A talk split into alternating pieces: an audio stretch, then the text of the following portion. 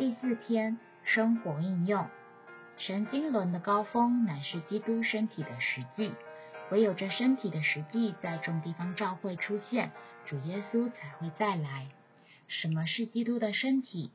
什么是基督身体的实际呢？基督身体的实际乃是神人所过的团体生活。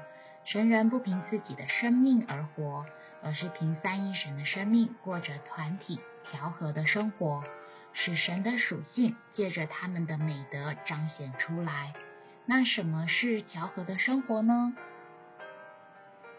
约翰十二章二十四节说道：“基督作为一粒麦子死了，在复活里结出许多子粒，就是信徒。”林前十章十七节提到，这许多子粒要被磨碾成粉，而做成一个饼。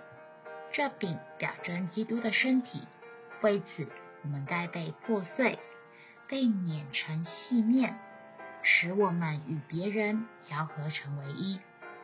调和的路乃是在个人与团体的一面都有多而彻底的祷告。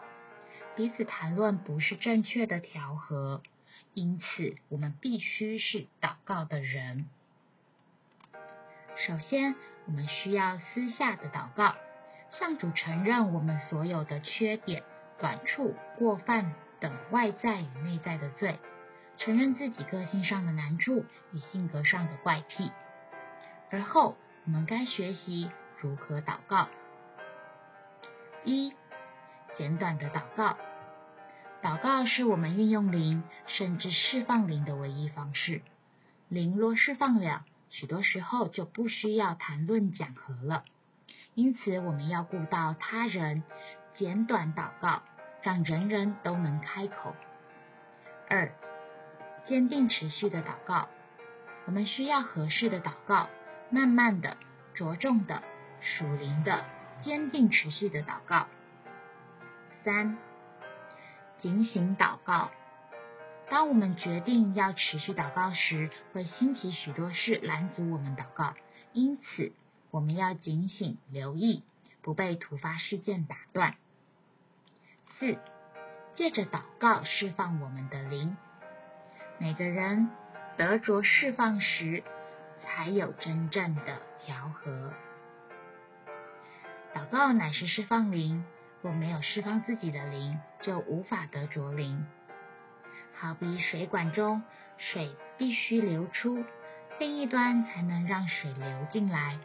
我们应当让水涌流，成为多而又多的活水，好与他人调和，过团体的生活。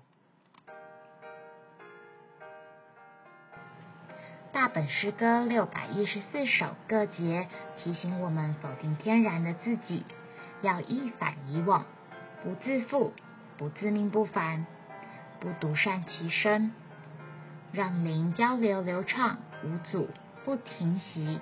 且日日加深。感谢主，不但与我们相交，还使我们与人调和，彼此建造。